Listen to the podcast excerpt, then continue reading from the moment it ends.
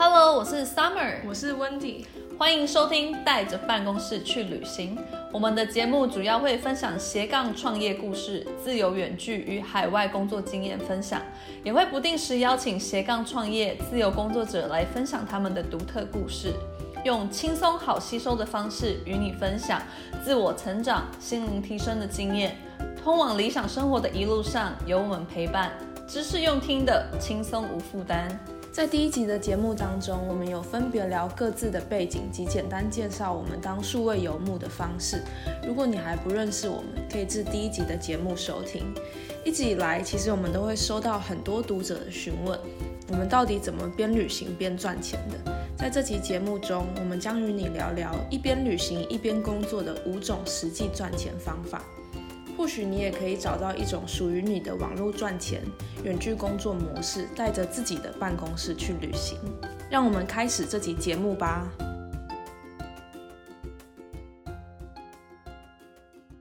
好，那就由我来跟大家分享。呃，我从二十二岁左右吧，就开始当背包客环游世界。嗯，大概去了四十几个国家。可是我最常、最常被问到的问题就是：哎，你。你的钱到底是从哪里来的？虽然我不能算是一个完全经济独立的布洛克，因为我就是呃觉得是兴趣，没有把这个当做呃我想赚钱的一个职业。但是我就是也可以了解大家好奇心啊，想知道想知道真相。像你们在网络上看到我很常发一些在外国的美照啊，很多人都以为我怎么感觉每次都很爽的在外国一直在度假，在外国享受人生。但我觉得应该大家也不会一直想要分享自己就是呃一直在电脑前面埋头苦干，然后认真工作，就是很狼狈、很狼狈的样子。大家都想发一些有趣的事物，才会想要跟大家分享。所以嗯，我觉得其实不管你是当背包客穷游，或是住那种五星级饭店，不管你到哪里，都还是要有一份稳定的收入，才有办法负担你在国外的生活。对啊，其实大部分读者都还蛮好奇，说这些旅游部落客，还有看起来一直都在旅行的这些人，他们是用什么方法赚钱的？到底有从哪里来的收入可以买机票？然后是谁在赞助这些人的旅费？那今年其实因为疫情的关系啊，大家都不太能够旅行。不过我觉得每个人其实都可以先开始建立网络收入、被动收入的不同渠道。这一集我们就会跟大家分享几种我们网络收入来源的管道，让你只要有一台笔电，在世界任何角落都可以工作。那我们就从第一种方法开始分享吧。好，那我就来跟大家分享第一种方法。我觉得这其实也是最好入门的方法，我觉得大家都可以做，那就是写部落格。听起来很老套，就是大家都知道的方法。不过我觉得在现在啊，人人都可以成为网红的时代，其实要成为一名部落客，然后用这个部落格经营出能赚钱的 blog，其实你必须要花非常多的时间和精力的。像以我们自己的经验来来讲，我觉得你至少至少要累计一年的时间，才有办法达到相对的呃读者数，就是收集你的名单。那这些名单就是。非常重要，会是你未来的你的铁粉啊，或是你的客户。但我相信，嗯，我觉得任何事情都只要是你有心，都还是有可能成功的。因为重点就只是看你自己有多想要，多想要成为能够赚钱的部落客而已。对，因为像我，呃，我那时候开始认真写部落格之后。我也有因此开始得到一些像是比较大的厂商，Sony 啊，或是线上英语家教，然后到近期有跟福斯汽车合作这些异业的机会。对啊，那我接下来我想问温迪，那你可以跟我们分享你的经验是怎么样开始写部落格的吗？OK，那我今天就以我自己的经验为出发点来跟大家分享好了。如果你想要开始写一个成功的部落格的话，我会建议你其实可以从个人的粉丝、脸书粉丝专业，或是透过台湾知名的部落格网站，像是匹克邦等等。不过如果你想要有更多网站的主控权的话，我建议可以用 WordPress 来架设自己的网站。像是世界办公室的网站，还有 Summer 的个人官方网站，其实都是透过 WordPress 来架设的。如果你有心想要研究开始怎么走这条路的话，其实我觉得架设网站会让你的网站多呃有更多的可控性和可能性。研究搜寻引擎优化网站 SEO 也可以帮助你的流量在 Google 搜寻引擎排名的更前面。当你的文章跳到 Google 的第一页的时候，其实就会变成说是你的目标读者、目标客户自己搜寻到你，你不需要花时间去找他们。所以这个部分我会觉得蛮值得花时间下去学习的。那关于内容的部分，其实不一定要是旅行，因为我会收到还蛮多读者的问题，像是说我又不常在旅行，那我还可以写部落格吗？其实部落格只要是任何关于你自己有兴趣或是你专精的项目，它都是可以成为你网站的利基市场的。比如说运动健身、宠物啊、厨艺、花艺，或是心灵成长，其实都是可以成为网站的主题。只要你有持续的热忱写下去，一旦当你成功经营出一个赚钱的部落客之后，你的网站收入来源将会变得很广。它可能来自于你网站官呃官方网站的广告收入啊、业配合作，或是联盟行销等等。对啊，我觉得温迪你讲的都是呃蛮多都是现在网络赚钱的方式。那还有一种，我觉得是在今年超级大爆发，就是经营 YouTube。大家应该对 YouTuber 很熟悉吧？因为很多人其实都会觉得经营 YouTube 频道或是当 YouTuber 感觉很难，听起来就是很遥不可及啊，还要学会拍影片，还要学剪辑影片，什么很花时间。不过我自己个人觉得，要靠影片赚钱，其实不是一件很难的事。即使呃今年因为疫情的关系，突然爆出很多 YouTuber，然后呃就是变得更竞争了嘛。但是其实 YouTube 的观看次数也是继续生长的哦。所以我觉得你不要想说哦，这个有人做过，这个已经早就早就有人已经写过类似的主题。其实不管。是什么样的主题？我觉得你只要一直持续产出，然后是大家想看的内容，都还是会有流量的。像我自己举例，我当初会把自己我呃剪辑影片放上网，我单纯只是觉得好玩，想要分享自己在学自由潜水和呃其他澳洲观光大使他们出去玩的画面跟大家分享。然后其实我也不是什么专业的摄影师啊，也不是。很擅长剪辑影片，我完全就是用很阳春的手机啊，或是嗯手机下载 App 那种内建的软体去剪辑。像我自己最常用就是 Apple Mac 里面内建的 iMovie，就是我也没有花钱去买一些软体，但我也从来没想过我这么一个简单的动作，只是想要分享影片，竟然能够靠我的影片赚钱。因为我那时候也超级莫名其妙，我放上网之后，大概短短不到几个月 就收到了，就有到百万点阅率。嗯，然后我朋友就跟我说：“哎，你知道吗？你这样可以靠那个呃广告收入赚钱。”所以我才因此知道原来 YouTube 可以赚一些广告费，所以我就去申请了呃账号，然后到目前每个月 Google 跟 YouTube 他们都还是会拨广告费给我。虽然不是说一份全职的薪水，但是收的是美金，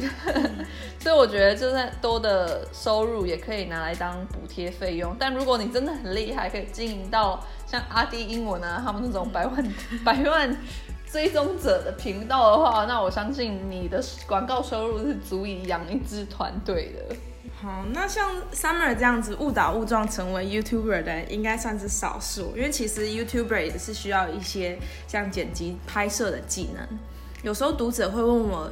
要怎么样成为一个 YouTuber？其实七十亿人口里面，想要成为 YouTuber 的，一定不是只有你一个嘛。所以你必须要找到一个非常有趣、具有独特性的主题，才能让你在茫茫人海当中脱颖而出。这时候个人特色就是非常重要的。你要怎么样让别人想到某个主题的时候，就直接想到你，你的频道有什么记忆点呢？以 Summer 的个人频道为例子，它主要是分享关于自由潜水结合旅游频道。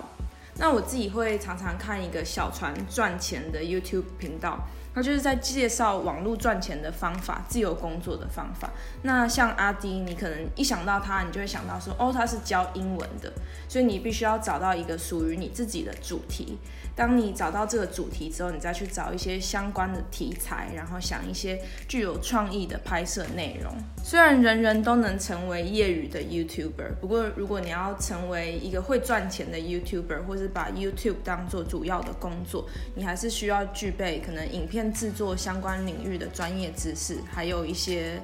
行销手法吧。这部分，我觉得大家如果有兴趣，可以再慢慢的钻研研究。我自己认为，开始做才是最重要的。你不需要觉得说，哦，好像要成为 YouTube 的话，都要很厉害才能开始，而是开始之后慢慢微调测试，才会变得很厉害。好，那我再来跟大家分享，我自己觉得是一个赚最多，但是责任也是最大的方法，那就是卖产品。你可以自己呃自创品牌啊，或是帮人家做代购。那我就来跟大家分享，像我，嗯，就是今年自创品牌视频 Coconut Sea 椰子海，那也是就是以卖产品的方式在网络上销售，我们也是没有实体店面的。但当然，你这些就要考量你有呃仓储的成本，然后商品的成本，就是其实成本也是很高，但是也是相对的，你也会有。一定的利润，所以我觉得你要经营网络商城或是代购商品，你就要必须要面临一些比较繁琐的，像是订单啊、收付款、运费，然后海关税等等，然后甚至是你东西卖出去之后，你也是要承担一些呃售后服务，相对的你利润，如果你经营的好，也会比较高。那另外还有一种，我觉得是可以做代购，就是如果你没有心力要经营个人品牌的话，那你也可以像是如果你在外国，或是你有认识的朋友，可以帮你拿到呃台湾拿不到的货，因为我觉得台湾人就是特别喜欢这种方式，就是喜欢买国国内买不到的东西。那顾名思义，代购就是帮客户他们。代买一些台湾没有的，或是价差比较大的商品，然后你再赚取中间的差价。那像是我自己觉得代购啊，如果你事业做得够大，其实代购它就可以支付你的旅费，甚至连你全家大小的呃收入都包办。因为我自己之前在伦敦工作，就是我是当柜姐，那时候大概当了六个月吧，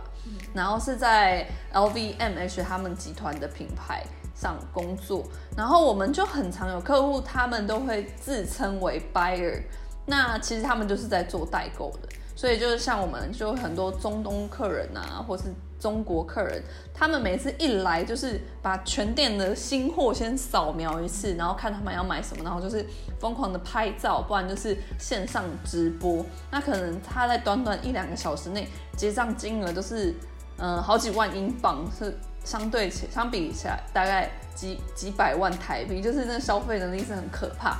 但是他们买这些产品是要再去卖的，因为有一些英国限量版的东西在其他国家买不到。那很多人就是因为这样子，他们愿意多花钱。那我觉得除了代购国际知名品牌之外啊，其实大家也可以在呃旅行当中找一些像是手工艺品啊，跟。呃，他们国家的原产地资源，像是我之前就去过尼泊尔，然后就看到他们呃妇女做了很多那种手工编织的羊毛围巾，我自己就觉得超喜欢，超喜欢，很想买回来给朋友。那那时候家人也都超喜欢这种的。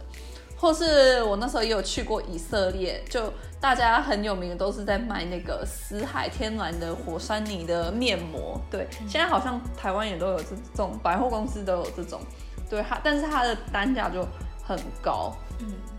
对啊，我觉得很多这种国家或是呃埃及，他们的棉料衣物也是非常的有名。然后我自己个人觉得，你帮忙买这些当地的产品，不准。不仅是可以帮助当地他们的平民百姓，因为他们有些人真的是非常非常的穷困，然后做那些手工艺真的赚不了多少钱。然后同时呢，也能让我们在台湾的朋友，他们不用出国，在台湾就能买到独一无二的商品。所以我觉得这样的方法其实是一个 win-win 的方式。对啊，我觉得代购真的算是一个还蛮不错的。增加收入的方式，如果你今天是在国外，或者是常飞到世界各地的话，我之前在法国的时候也看到很多人会代购那个 Longchamp 的那个包包啊，或者是在澳洲的时候也蛮常看到人家代购木瓜霜或者是一些澳洲独有的。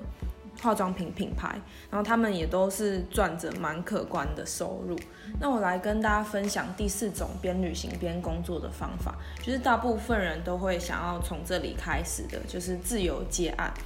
那自由接案呢，它是不受地点、时间、工作限制，蛮好的选择。就是你只要在，不管你在任何时候、任何地方，只需要一台电脑就可以工作，听起来还蛮梦幻的吧？你现在一定会在想说，这一定是要有专业或者是有技能的人才可以做的。不过其实也不一定是这样。我可以举几个我在旅行当中碰过的一些在做自由接案工作的朋友，他们可能是旅行摄影师啊，或者是旅游网站的自由作家，专门在修商用照片的美编，或者是网站城市设计师，跨国专案经理。这些都是我在旅行当中会碰到一些自由工作者职业吧。那听完以上上述职业，你会发现其实不一定要有一个非常专业的技能，就能透过网站来接案。不过，假如你有在某一个领域有相对的专业或是技能的话，会更容易找到工作。举例来讲，如果你有第二语言，或者是你会写程式语言，你会影片剪辑制作等等的技能，你就能有机会接到像是文章翻译啊、线上语言家教、架设网站、音效剪辑、呃平面设计等等相关的自由弹性工作。那很多读者会问我说，要到哪里找这些接案的案源呢？我在以下提供几个网站，让大家可以上去自行搜寻。如果是以国际工作为主的话，你可以上 Upwork 或是 Freelancer 或是 Fiverr，这三个上面都是有蛮多配套措施让自由工作者去选择的。那相对，如果你今天是案主的话，你也可以到这上面发案。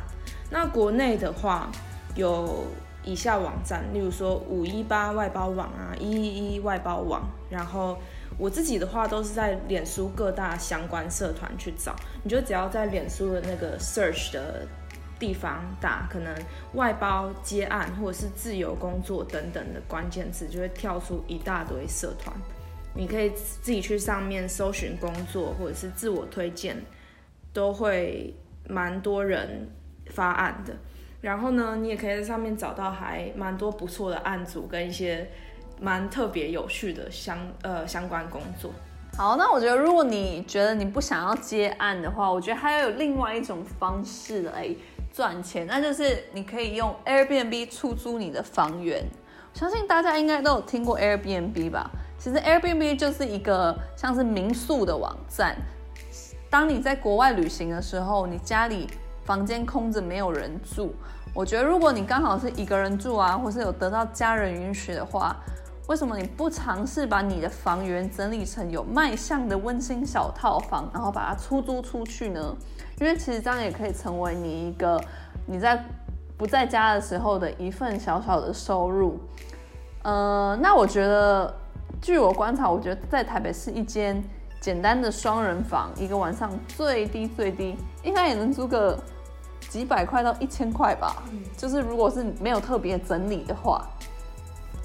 但前提，我觉得如果你要卖到，呃，要租出租到一个好的价钱，你还是必须把你的房源做到一个卖相很够，就是大家看起来做住的会舒适，那地段也必须要方便，大家才会愿意出租。不过我觉得要当房东也不是一件容易的事，因为你必须要克服清洁打扫，还有房客入住期间可能会产生的一些问题。像我自己就曾经在意大利威尼斯，然后住。Airbnb 遇过热水器坏掉，然后那时候真的是超级冷，洗澡洗到一半没有没有热水，你知道那种感觉就是天哪，我要冷死了。对，所以然后结果房东也是找不到，我就觉得超级鸟的，花了很多钱来住这 Airbnb，然后还没热水。但是这是这是不好的啦，也有遇过很好的经验，就是我也曾经在澳洲墨尔本，就是意外住到那种我觉得真的是超级豪宅，而且好像不到三千块一个晚上吧。然后它就是那种三百六十度海景别墅，所以我觉得哦，就是其实住 Airbnb 就是有好有坏，就是看你的运气，然后看你会不会找。但我觉得，如果你真的有心要成为 Airbnb 房东之前，你还是得自己站在房客的立场想，想清楚你是不是可以胜任当一位好房东的职位。对，那我自己也是住过还蛮多 Airbnb 的，我觉得 Airbnb 真的是大家出去旅行蛮适合找寻住宿的方式，可以找到很多像家一样的特色住宿。那我们今天节目差不多到尾声了，听了这么多边旅行边工作实际赚钱的方法，有哪一些是你听过的方式吗？你有想要开始尝试哪一种方式了吗？因为资今天资讯量有一点多，所以我来帮大家统整复习今天的五种方法。第一种方法就是写部落格，第二种方法就是经营 YouTube。第三种是卖自己的产品，可能可以创一个品牌。第四种呢是自由结案。第五种是 Airbnb 出租自己的房源。其实我认为，就是网络上工作、远距工作、自由接案的方法，真的有非常多种。我们今天提出的这五点方法，是实际上我们认为比较好入手执行的。希望听完后的你觉得有所帮助，可以产生一些不同的想法跟启发。我认为，其实实际行动才是最重要的。如果你有想要开始用哪一种方式边旅行边工作的话，可以在二零二一年新的一年直接开始。执行哦。好的，那我们今天节目就到这边喽，谢谢大家的收听。接下来我们也会在这个频道带着办公室去旅行，聊关于我们自己和身边朋友的创业与自由工作者的故事，或许也能够给想要创业的你一点启发。如果你喜欢这个频道，也欢迎花点时间留下你的评论与想法，每一个分享对我们来说都非常的重要。或是你也可以到 IG 找我们玩哦。在 Instagram 搜寻“世界办公室”或是 “The Girl Summer” 那女孩夏天，那我们就下一个节目见喽，拜拜。